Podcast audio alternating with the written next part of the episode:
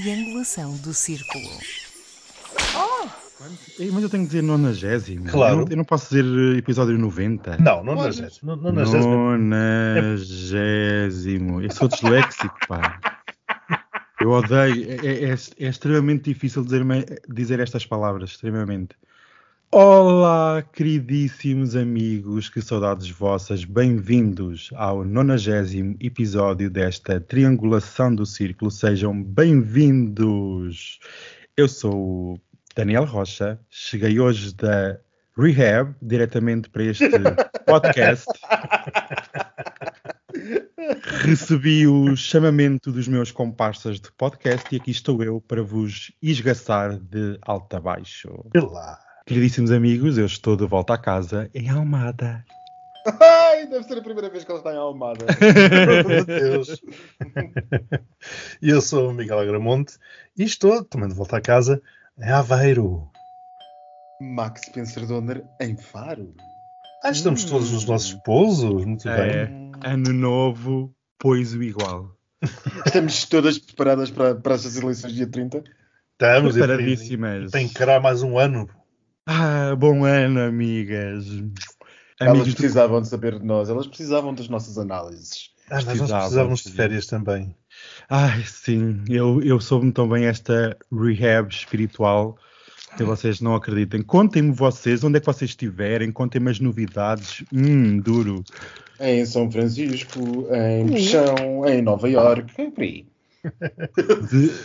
A, outra esteve, a outra esteve em Tulum, no México, não foi, minha no México, fui, também andei por lá, também andei pela cidade do México e apanhei também um friozinho eh, em Hum. Toronto. Uau, que viajada! Foi de Lisboa ou de Madrid? Não, olha, curiosamente era aquele caso que, não sei se se recordam, há uns episódios onde eu referi uma diferença de mil euros entre os dois voos. Portanto, eu fui no voo da não TAP. Ah, Ah, portanto, ok. tu foste groundbreaking no debate de, de- de todos os líderes dos partidos. foste tu que vazaste a informação sobre os preços mais baratos a partir de Madrid. Mas olha que ontem eu estive a ver preços para, para o Brasil e a TAP, quer dizer, era, era escândalo. Quer dizer, havia um voo de mil e muitos euros eh, para São Paulo e depois descobri um da KPLM por 577. Hum. Portanto, estás a dar razão ao, ao- ao- Costa. Epá, eu estou a dar razão aos factos, não é?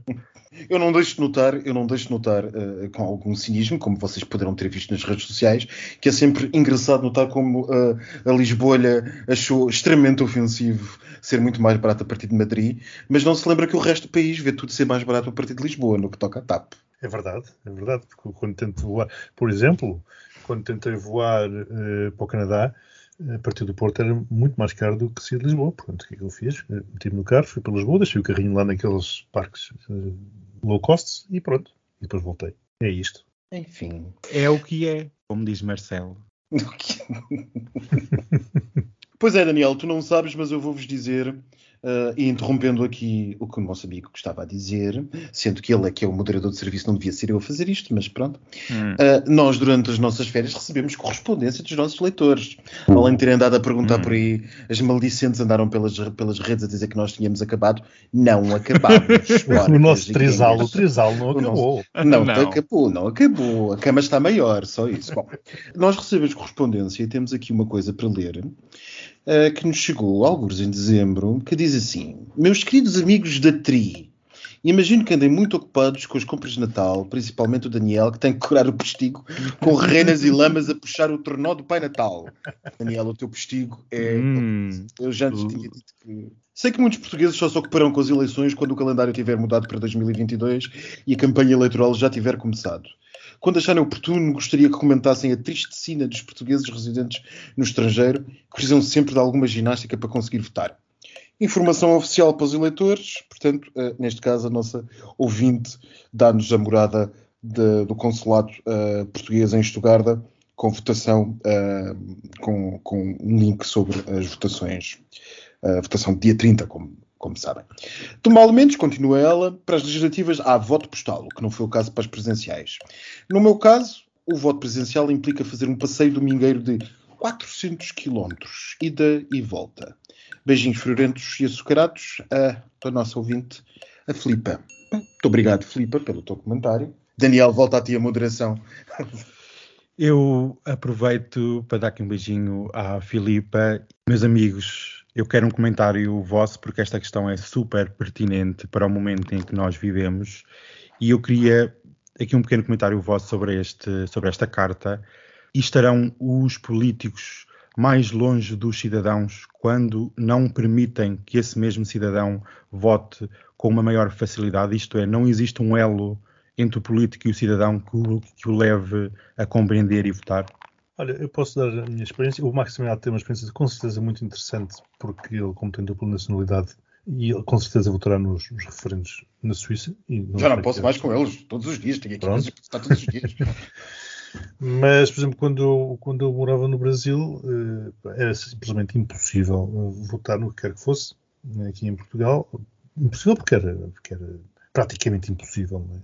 Nomeadamente nas eleições, a, a nossa ouvinte, a Filipe, a quem eu também agradeço, Uh, refere as eleições as legislativas e as presidenciais, mas também as autárquicas, onde eu tinha e tenho interesses de vários tipos. E, e, portanto, as políticas que as autarquias, ou que a autarquia, neste caso Aveiro, vai implementando, afetam, impactam diretamente os, enfim, a maior ou menor grau os meus interesses, era-me completamente vedada a possibilidade de votar também nessas eleições. E durante vários anos, oito para ser mais, mais específico, estive impedido de votar nas autárquicas e se quisesse votar nas presidenciais ou nas legislativas, tinha que me deslocar eh, às embaixadas e, e, eventualmente aos consulados, com uma burocracia brutal, porque não havia voto por correspondência.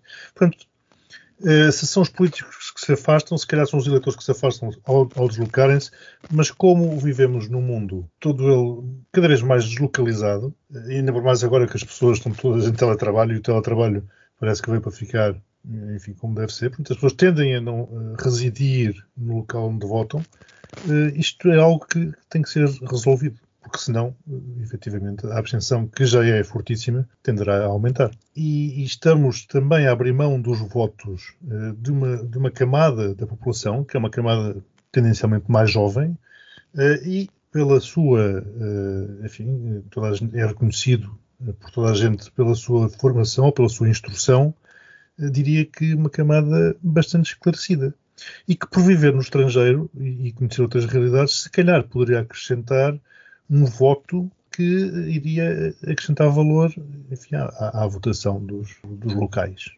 Eu coloco este assunto, este é um assunto extremamente pertinente e eu vejo, nós todos hoje em dia temos uh, muitos amigos e familiares a viver no estrangeiro e, e, digo da perspectiva eh, de português, não da perspectiva de suíço, porque como suíço então tenho a, a experiência ao contrário, que é uh, viver no estrangeiro e ter que votar para casa, entre aspas. Mas todos nós temos amigos uh, e familiares a viver no estrangeiro e todos nós ouvimos, ou eu pelo menos ouço muitas vezes, as histórias de autêntico calvário, por exemplo, a malta que está em Inglaterra Que chega até que ir eh, aos consulados de Manchester e, de, e à embaixada, aos serviços consulares da embaixada em Londres, e depois nada funciona, e depois tem que ter eh, agendamentos prévios com não sei quantos meses de antecedência, e depois a coisa não funciona. Eu acho que o problema nós temos um problema, desde logo, sério uh, no que toca à forma de voto que tem que ser feita. E, e durante alguns tempos uh, nós andámos todos uh, animados com a possibilidade dos votos eletrónicos. Isso foi relativamente frequente em várias. Relativamente. Uh, eu não diria frequente, mas foi. Começou a ser observável em muitas democracias. Nós temos aquela possibilidade do voto eletrónico, incluindo a minha Suíça tentou fazê-lo de outra maneira. Mas depois houve um senhor que aparentemente tem 150 mil soldados à porta de, de, de Kiev uh, enquanto falamos, à porta de Kiev, enfim, à porta da Ucrânia enquanto falamos, e esse senhor terá feito muita gente mudar de opinião, até a tal Suíça que tem votações todas as semanas, se não todos os, todos os meses, se não todas as semanas, sobre tudo e mais alguma coisa. E, portanto, uh, nesse país que é tantas vezes descrito por tanta gente adepta da democracia direta como o baluarte democrático. Até aí voltámos aos bons dos panfletos e dos papéis e das assinaturas e das coisas.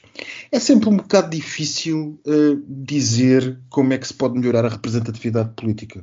Eu, quanto a mim, há uma coisa que nós temos que começar a pensar em Portugal. Antes de pensarmos na forma como votamos, é talvez na forma como representamos uh, da maneira quem, em quem votamos há marcadamente e claramente pouquíssimos mandatos para os, para os portugueses que vivem no estrangeiro, salvo são quatro, dois pelo círculo europeu e dois pelo círculo fora da Europa. Ora, temos demasiados portugueses fora uh, uh, de Portugal para eles serem tão subrepresentados no que toca à proporção de cidadania, vá lá, ponhamos assim. Concordo, e por outro lado, concordo. cada vez são mais adeptos do círculo de compensação nacional de, dos chamados votos perdidos, porque há uma coisa que não consegue entrar na cabeça de ninguém, toda a gente fala de voto útil, mas ninguém se sentou a explicar a este povo o que é que acontece aos votos que, por causa do método onde, e são largas centenas de mulheres, literalmente não contam para nada. E, portanto, estaria na altura de pensar, uh, talvez, num círculo de, de, compensação nacional em que varia, talvez, alguns mandatos, por exemplo, 10, 20, 30 mandatos que seriam, seriam escolhidos por meio de representatividade uh, direta de uma espécie de um círculo nacional. Relativamente ao voto à distância, eh, o voto à distância, nós temos seriamente pensar no assunto. Eu não tenho nenhuma resposta fácil e acho que neste contexto, no contexto geopolítico em que vivemos, depois do que já vimos nos últimos anos, uma das coisas que já devemos ter aprendido é que respostas fáceis no que toca a voto, tentarmos imaginar coisas eletrónicas, hum, não, não, não, não, isso não funciona. Sei, não sei, sinceramente não sei. Porque, vamos e venhamos, o sistema de voto à distância é um sistema que tem sempre os seus limites. Os suíços ultrapassam os limites fazendo uma coisa que, do ponto de vista português, seria simplesmente bizarro. Ou seja, eu quando voto para as minhas eleições na Suíça e para os referendos na Suíça, eu recebo um boletim de voto com um envelope onde eu faço a minha escolha de voto. Dobro esse boletim, meto dentro de um envelope e fecho juntamente com uma declaração assinada por mim a dizer que fui eu que assinei. Que votaste, Ou, foste tu que votaste. Que, votei, que fui eu que assinei e que votei. Sim. Ou seja, isto quer dizer que o Estado recebe o meu voto e a minha escolha política com uma declaração assinada por mim a dizer que fui eu. Sim, é quase uma declaração de voto, não é? É uma declaração de voto. Ora, isto do ponto de vista, e, e foi a maneira que se arranjou para evitar a, a, a duplicação e, a, e, o, e, o voto, e o voto excessivo. Mas do ponto de vista democrático, para quem tenha tido uma, uma ditadura durante décadas como nós, isto é altamente suspeito e mostra que não há propriamente uma resposta fácil para esta questão das eleições. E pronto, e, e, e, o que eu digo é que nós temos que estar dispostos a debater este assunto, mas eu também não vejo até que ponto, para além da agilidade na, na, no envio da correspondência, no aumento da, da representatividade dos votantes registrados fora de Portugal, é que nós possamos melhorar muito a questão do voto dos estrangeiros. Já a nível interno, talvez pudéssemos começar a pensar noutras coisas, como, por exemplo, a mobilidade completa do eleitor. Sim.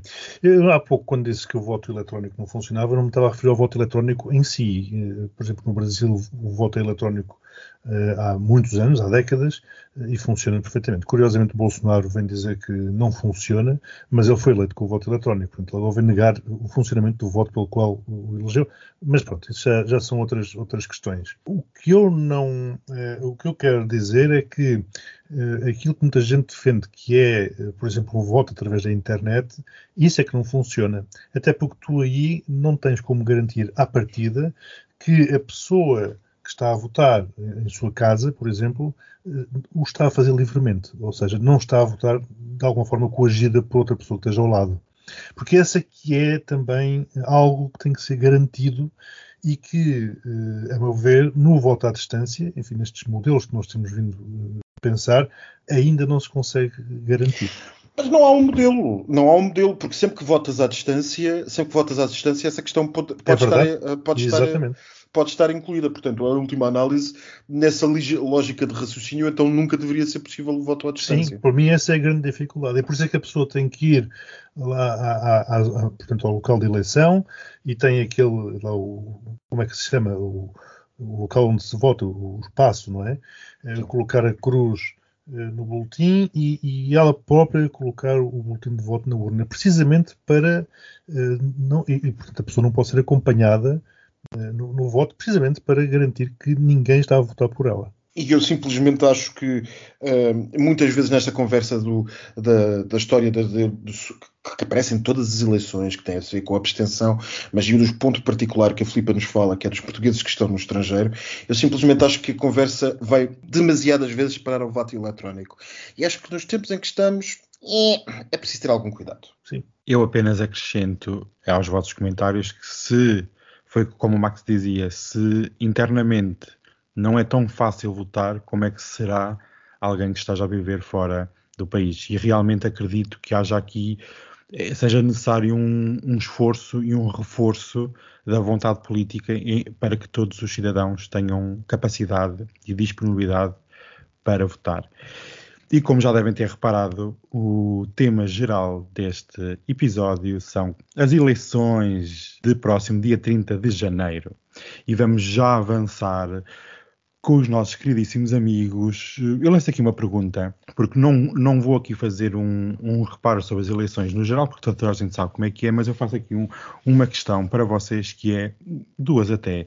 Uma é se esta falta de debate político, de debate de conteúdo, este elo que se perde entre o eleitor e o político, a minha pergunta é: estarão os partidos e os políticos com medo dos cidadãos devido à situação que nós vivemos?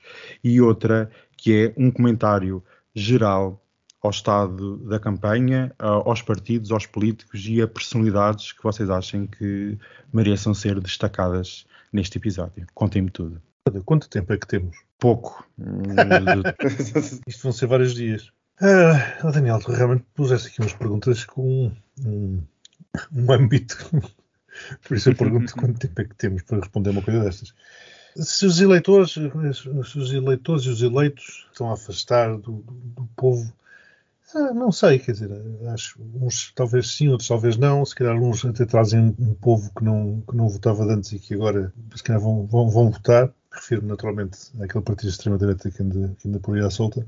Naturalmente que há zangas, portanto, há pessoas que estão desiludidas com os atos que os seus partidos têm vindo a, a, têm, têm vindo a fazer, e aí eu diria quase que à esquerda temos um, vários, exemplos, começar pelo PS, onde há muita gente desiludida, o Bloco de Esquerda também, o PCP não, o PCP está sempre toda a gente contente, e à direita, naturalmente, como, como são partidos que querem poder, querem ganhar as eleições, querem mandar na, na próxima legislatura, naturalmente que a tendência é de crescimento. Agora, personagens. O Costa parece-me que tem estado fracote nas intervenções, nos debates, e os debates foram muitos. Eu não os vi todos, sinceramente, os primeiros não os vi, não estava em Portugal, e aparentemente também não, não perdi tudo. Acho, acho, não perdi grande coisa, acho que são demasiados debates. Acho que este modelo de debates, eh, quer dizer, dá, realmente garante que toda a gente debata com toda a gente, as combinações todas, mas é, é uma coisa demasiado exaustiva, por assim dizer. Mas uh, daquilo que vi, portanto, os mais recentes eu vi, uh, o Costa parece-me que está. Fracote está, está cansado, enverdou por um caminho que eu acho um pouco estranho, que é o, o caminho do quase o Estado sou eu. Eh, porque se vocês repararem, ele aparece eh, sem, eh, sem prometer alternativas de coligações, seja à esquerda, seja à sua direita, mais próxima. O dono da Coelha Acácia, o Trampinha, é uma personagem que se destaca, mas destacar-se-ia sempre. Curiosamente destaca-se porque já, já há quem o ache monótono, Pois é natural, quer dizer, um, um, populista é sempre monótono, porque ele tem três ou quatro coisas para dizer e depois só tem que as dizer muitas vezes, eh, não passa, não, não, não, sai daquilo. Por isso é que ele, se calhar, nos últimos debates também já não tem, não tem participado. É, é curioso porque o, que estamos aqui a ver nestes debates é quase a súmula daquilo que nós viemos uh, dizendo ao longo dos 89 episódios anteriores. Portanto, é o, é o Rio com o seu discurso de Tasca, não estou a ver. Ah, uh, como é que se chama o, o, o líder do, do, Livre? Rui Tavares. Rui Tavares. Esse sim, esse foi uma, uma, uma agradável surpresa. Uh, não estava nada à espera e efetivamente o senhor tem umas ideias uh, e uma forma de, de, de comunicar muito, muito boa. E já agora também há que reconhecer a inteligência apesar de eu não, não, concordar com a esmagadora maioria das ideias dele, mas a inteligência do, do, do tio Coutrinho, eh, porque realmente o homem sabe, eh, sabe estar e sabe, sabe responder. Agora, tem, tem propostas, aquela, por exemplo, da flat rate para, para o IRS, quer dizer, né, porque somos todos portugueses, enfim, há assim coisas que são um bocado estranhas, para não dizer outra coisa. Eu, à partida, acharia que estas eleições teriam tudo para ser bastante mais concorridas do que as outras legislativas. Até porque uh, o povo português uh, só. A única diferença que tem do resto da Europa é que faz tudo uh, radicalizado no sentido em que se nós nos abstemos, abstemos mais do que, o, do que o padrão europeu, se nós participamos, participamos mais do que o padrão europeu. E aquilo que nós temos visto em termos de comparativo de eleições é que quando as coisas começam a ser assim renhidas e radicalizadas, aquilo que temos visto nos últimos 20 anos na Europa é que há a tendência para estancar a abstenção e começar a crescer a participação. E não é difícil perceber porquê, porque simplesmente todos nós estamos mais um, excitados, vamos ser assim, vamos ser simpáticos uhum. com o que se está a passar e, portanto, toda a gente tem uma opinião e toda a gente a quer fazer uh, uh, constar. Agora, se isso vai ou não acontecer nestas eleições, que enfatize, sublinhe-se, destaque-se a negrito, faça-se o que quiser, são absolutamente históricas e essenciais. Raras eleições dos últimos anos terão sido tão importantes como estas. Se isto vai acontecer nestas eleições, não sei. Porquê? Porque nós temos esta giga-joga da pandemia e esta giga-joga desta situação uh, toda entre o que vota e não vota. E se eu, à partida, pensaria que não seria assim tão uh, relevante esta questão dos confinados e dos não confinados, tenho estado a ouvir nos últimos dias demasiada gente dizer à minha volta que não vai votar porque afinal os confinados vão.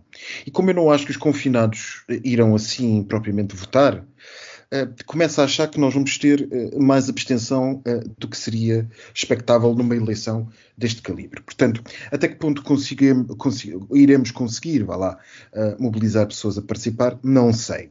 Agora, que isto é uma coisa que está cada vez mais renhida, é o evidente. Aqui, se nós fizermos uma amostra, um composto de todas as, as, as sondagens uh, que saíram nas últimas semanas, mais as sondagens que vão saindo diariamente. Enfim, uma das coisas que podemos desde logo dizer é que elas são perfeitamente uh, aleatórias. Uh, em, há, há, há, sondagens em que a CDU aparece em terceiro lugar, há sondagens em que o PS aparece quase à beira da maioria absoluta. Hoje, enquanto falamos, temos uma sondagem que dá empate técnico entre o PS e o PSD, há cerca de duas horas, uh, com, com, vantagem naturalmente para o PS, mas com aquilo que pode ser considerado um empate técnico. Mas aquilo, experimento, que podemos concluir é desde logo duas ou três coisinhas. Que quanto mais tempo passar a continuar nesta tendência, mais o PSD se aproximará do PS, o que, independentemente das minhas, das minhas convicções políticas, é perfeitamente espantoso o que mostra que os barões do PSD se calhar não tinham assim tanta razão, e assim como toda a imprensa que, que suportava, uh, que suportava uh, a oposição de, de Rui Rio, porque pelos vistos o povo uh, simpatiza com o ar de snack bar e pano encharcado de, de Rui Rio.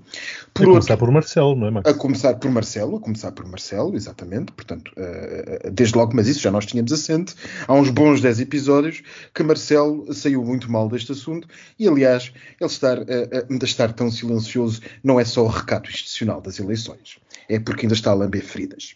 Depois temos também uma situação uh, que eu acho que é absolutamente interessante e que, que, que, aparentemente continuamos a achar, nós continuamos a ser pessimistas, que todo e qualquer voto no Chega será um voto a mais do que devia ser. Mas aparentemente, aquilo que seria o grande modelo, o grande palco de, de, André Ventura para brilhar, que seria justamente a época televisiva e os debates frente a frente, não foram propriamente tão bons como se estava à espera. Não porque uh, André Ventura não tenha feito o que se estava à espera, aliás, fez exatamente o que se estava à espera, mas porque não foi capaz de ir além disso.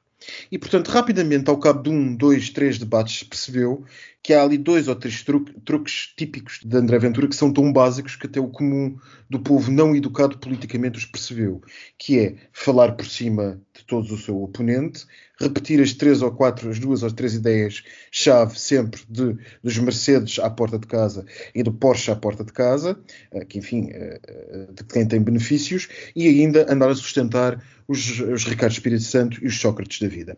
Isto foi repetido à exaustão e naturalmente teve um grande eco até que deixou de ter eco e passou a ser do domínio uh, da risota de redes sociais.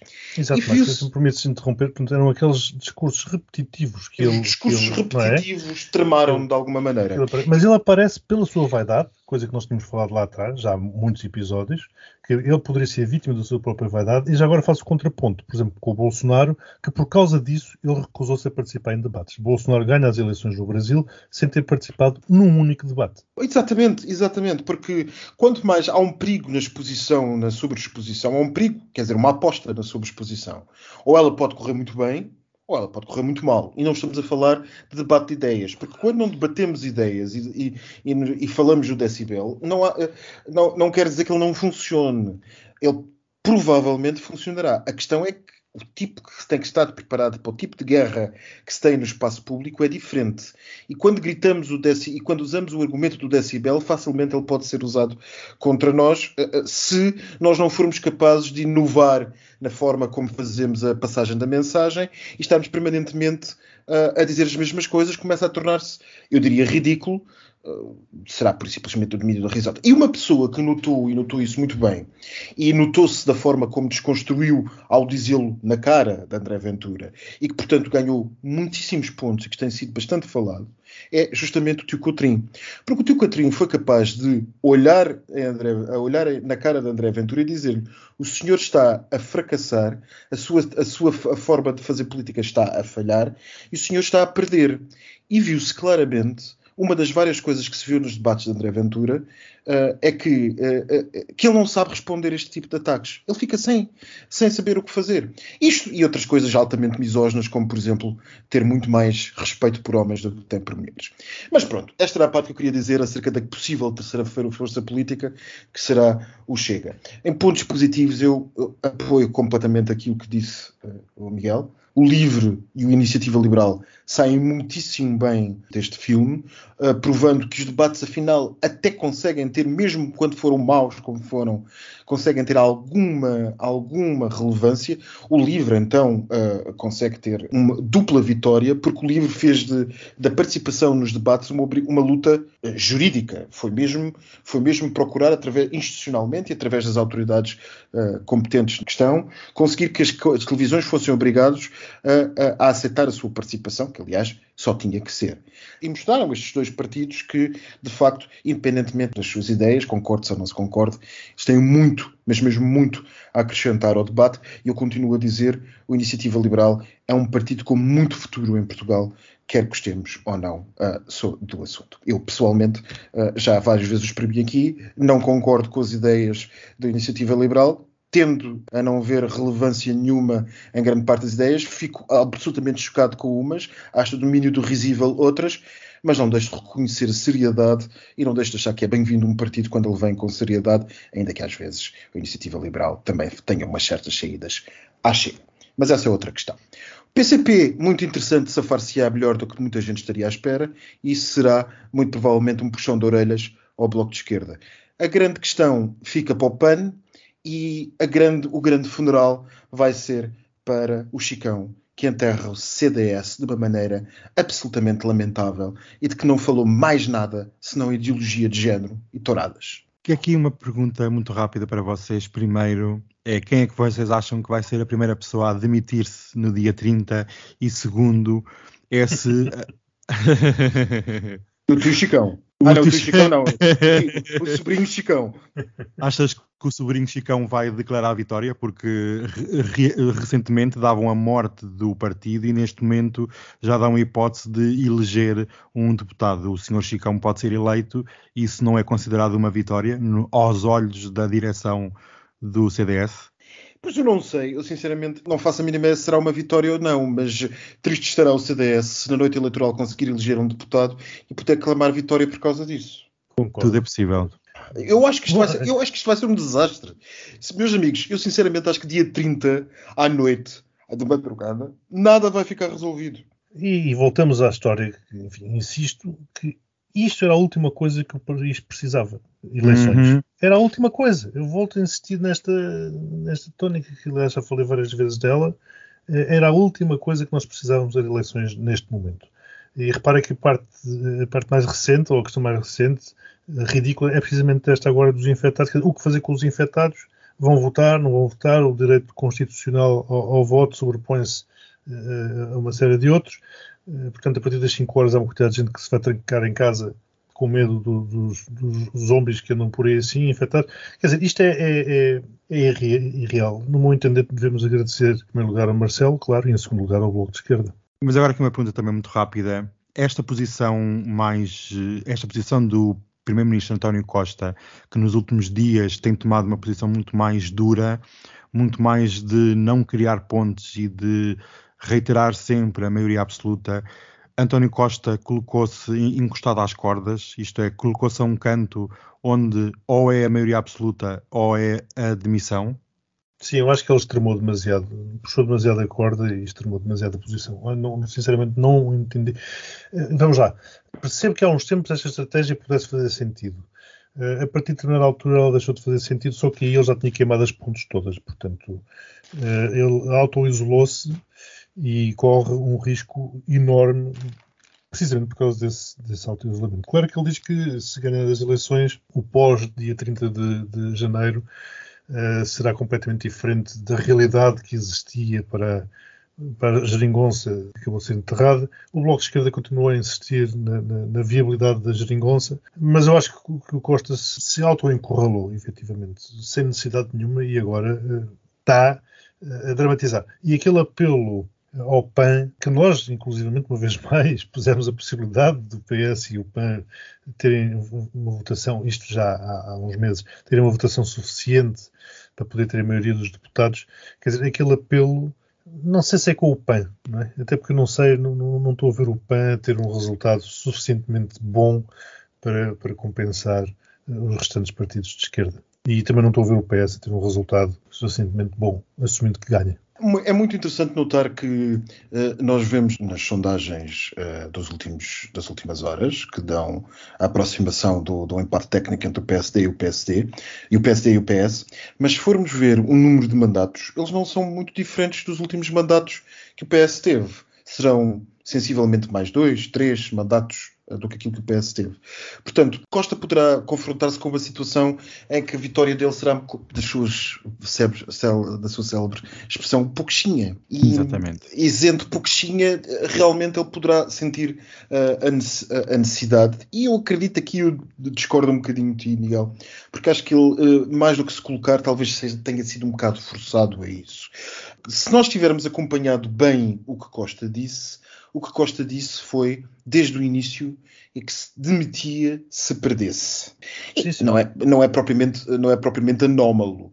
Todo e qualquer primeiro-ministro que normalmente perca as eleições, numa, numa eleição para confirmar a sua, sua vitória, é relativamente expectável do ponto de vista da gestão política que se demite. Mas o que aconteceu depois é que veio o pedido da maioria absoluta a que claramente o primeiro-ministro foi uh, obrigado a, a, fazer. Porque a, a imprensa, a giga-joga a giga-joga do debate político na opinião pública, a isso forçou. Nós vimos durante as últimas duas, três semanas uma crescente pressão, não sei motivada por quem, teria algumas duas ou três ideias, mas não interessa agora para aquilo que estamos a dizer, para a maioria absoluta. Ora, motivado esse, essa questão de, do pedido da maioria absoluta, naturalmente que se tu pedes a maioria absoluta, se tu não a consegues, então elevaste a fasquia claro. da derrota e da vitória. Claro. Uh, e, portanto, se não conseguires a maioria absoluta, uh, Costa, que é um animal de águas profundas, acabou por, do que toca à política, acabou por se colocar uh, voluntariamente numa situação que, a partir dele, não quereria, mas que eu acho que ele se colocou ou, ou foi colocado a colocar-se, foi, foi colocado a colocar-se, de ter que assumir que será uma derrota se não tiver uma maioria confortável. Portanto, Costa sempre tentou estar calado sobre esse assunto e percebia-se porquê. Agora, Ele usava é, aquele eufemismo da maioria confortável, se não me engano. Não é? Eu não Reforçada. Sei, Eu não sei, sinceramente, até que ponto é que isto vai funcionar. Porque uh, se nós formos analisar as tendências, utilizemos, por exemplo, as sondagens diárias uh, da CNN, que vale o que vale, mas é umas. E, e sinceramente, eu, eu, nisto estou com o Rui Rio nestas eleições. As sondagens, uh, é melhor não confiar muito nelas, porque cada dia sai uma diferente com um sentido diferente. Nós, tão depressa, podemos ter sondagens a dizer que está quase na maioria absoluta, como no dia seguinte está em empate técnico, como no dia seguinte está na maioria absoluta outra vez.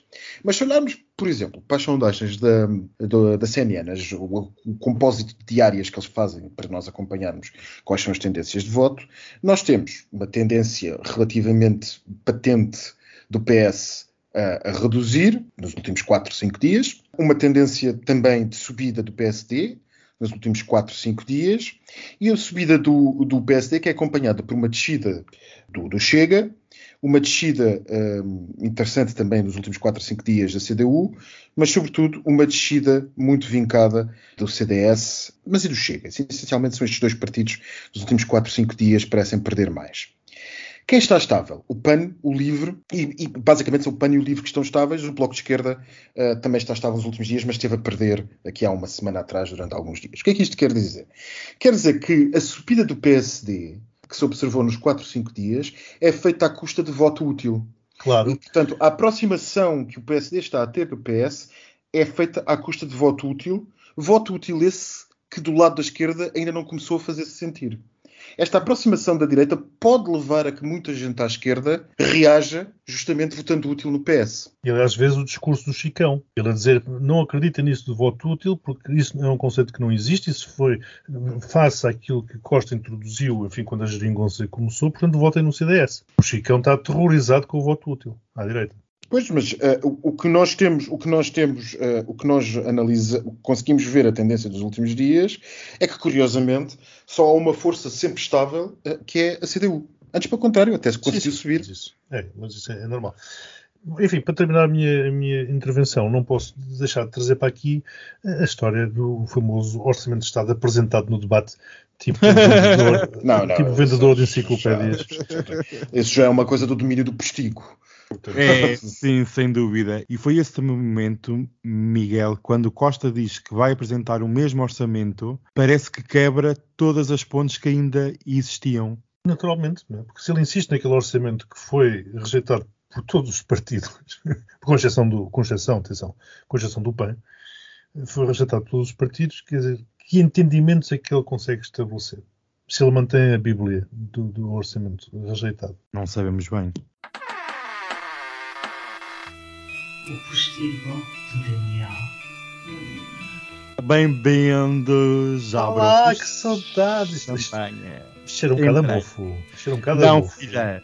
Isto é por ter fechado a semana toda e está frio e teve a chover aqui, que isto vai levar obras. Ah, Aviso já, abram o champanhe, é tempo de Hum. festejar, porque isto vai ter jacuzzi, banho turco e basicamente vou estar a gerir uma, uma sauna. uh, E parafraseando o nosso Presidente da República, é o que é, sejam bem-vindos. ah, e estão- obrigada. Estão preparadas? O Max trouxe umas ideias de saunas lá de São Francisco, ouvi dizer. Ouvi dizer, sim senhor, eu gostei e vou replicar. Que eu sou moderna, eu não sou das antigas, eu sou das modernas, Rica, rica, que traz as ideias de, dos Estados Unidos estrangeiro. Estrangeiro. Eu adoro. O que é nacional não presta. Sim, porque a outra Ai. foi para Tulum, não foi para, para não ter ideias, de certeza. Então, tu- qual é que era o tema mesmo? Bem, vocês estão preparados para a grande aventura que nós vamos acabar de entrar via Madrid para Londres, Uh, que é mais barato.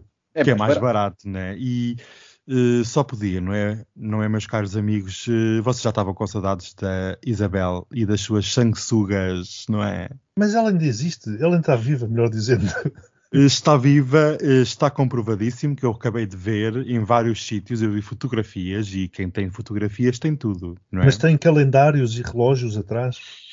Eh, Não, continua a não ter, mas Pronto. vamos, nós estamos agora num momento de positivismo, é onde estamos todos preparados para ir para o jubileu de bodas de diamante ou prata, ou lá o que é que é, uma É, junção de diamante, porque essa é a questão. A senhora não pode morrer. E se morreu, continua a não poder morrer. Porque até moedas já Óbvio. cunharam. Já Tem cunharam. tudo, canecas, O que é que eles vão canetas. fazer? Vão derreter as moedas? Não pode. Não pode, então logo agora que o Reino Unido está numa situação económica tão má, com a inflação, isto não, pode, temos que não, render. Nem que ela apareça empalhada. Não, não, Não, é que e e ainda há pouco tempo vi uma, uma, uma estatística que os hotéis, voos e experiências no Reino Unido tinham tido um boom durante o período de celebração.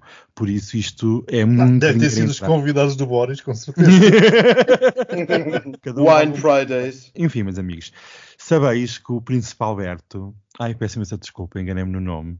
Isso é o outro do Mónaco. Hum, também fazia. Sabeis que o Príncipe André, filho da nossa querida amiga, está acusado de abuso sexual de menores nos Estados Unidos, certo? Claro. Há, muito tempo, sim. Há muito tempo. Eu, eu trago este tema desde o início, porque isto é escandaloso. Então, Aliás, tu soubeste antes da rainha.